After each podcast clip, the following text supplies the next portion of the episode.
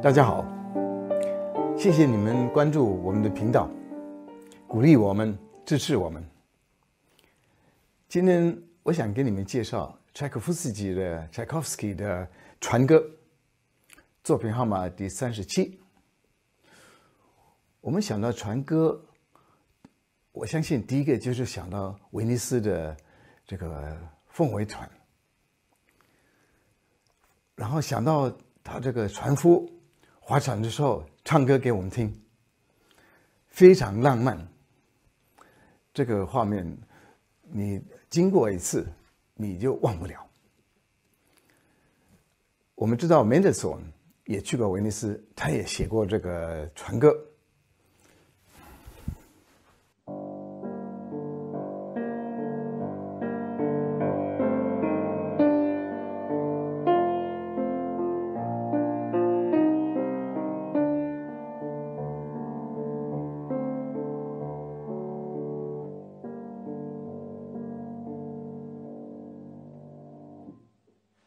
那柴可夫斯基是不是也去过威尼斯？他去过。他一八七四年是一个出版社派他去。那时候他三十四岁，但他去的时候一直很很怀念家，很 很怀念故他的故乡，也怕花太多钱呢，因为那时候家里家里缺钱呐。怕他弟弟啊，都那个那个钱太少了，不好意思花，所以他写这首船歌是他有他的背景。Tchaikovsky，，我们对他的印象都是一个非常伟大的一个作曲家，我们很喜欢他的这个交响曲啊，钢琴钢琴协奏曲、小提琴协奏曲，尤其是他的巴黎。芭蕾舞剧，在一八七五年，他三十五岁的时候，他就已经写了很多很伟大的曲子，也包括这个第一号交响曲、第一号钢琴协奏曲，跟那个呃天鹅湖的芭蕾舞剧。但是好像。一般呃，这个音乐界苏苏俄的音乐界的人都不太能接受他的风格，变成他觉得很失望、很忧郁，写不下去了。正好那个时候，也有一家出版社委托他写一些钢琴的曲子，叫《四季》，但是他的《四季》。不是这样春夏秋冬的那种四季，他教他每一个月都写一首，看那个月的这个气氛啊、天气啊、呃民俗、呃农民的生活啊，所以写了十二首，都是跟俄国的这个文化关系很密切。出了一首，就是这个船歌。船歌就是第六号六月，他的风格就不一样，我们就可以深深的感受到，他他这个船夫用那个船桨，像那个拍上这个水面的那个声音。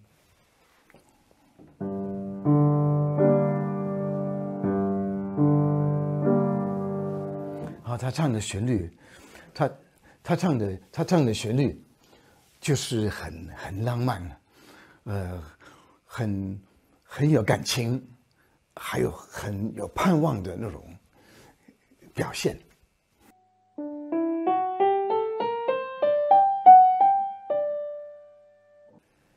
但是这个旋律，它有一面是这样上去，好像很欢乐，但是下来又。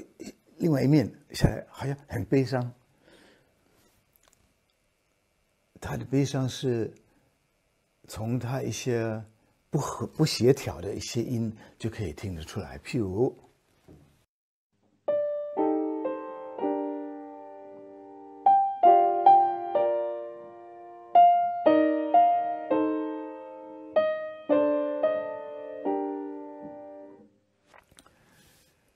有一种痛苦的表现。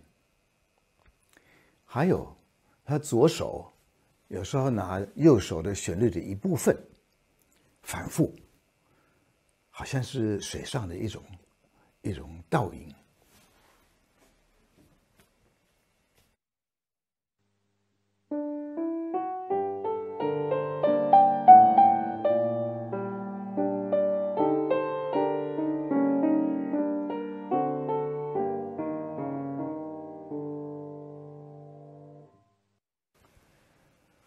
但是他除了这个比较忧郁的气氛之外，他还有大调的、比较大的表现，比较欢乐的表现呢。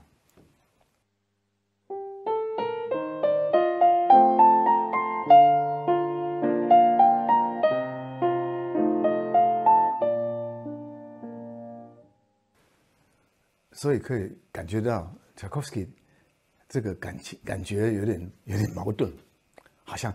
很爱这个地方，但是又很怀念故乡。那中间有一段好像很欢乐的舞蹈，甚至有一种好像大家共同在玩耍，或者说是呃享受一种一种进行曲的那种那种感觉，很热闹。但是热闹呢，它后面好像有点有点失控。好像有一个人喊“安静”，那马上就安静下来。好，我们的这个船游就就继续了。看看你们会不会感觉到这种威尼斯的这个气氛？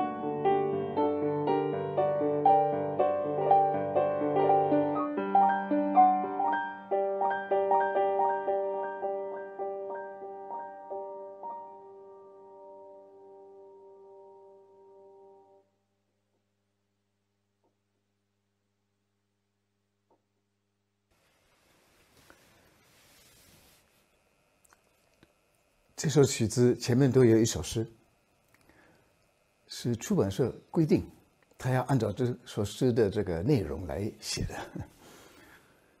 那这首诗它包括包括一个一个词叫呃悲伤的、沉迷的悲伤的星星。我觉得这个结尾就是有这种这种含义。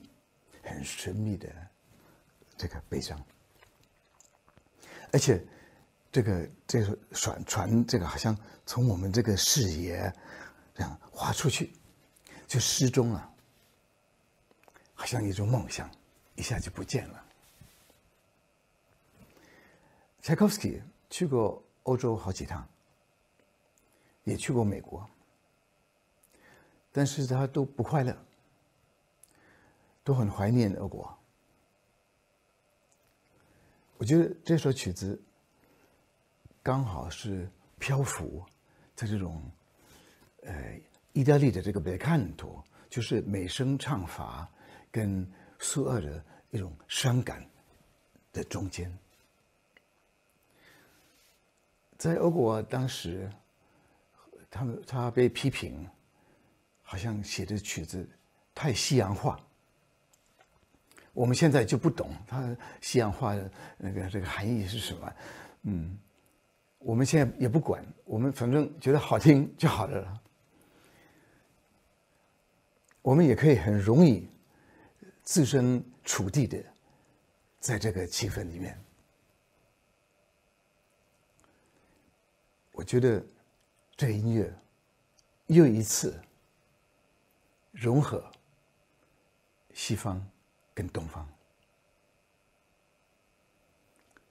谢谢收看，下次见。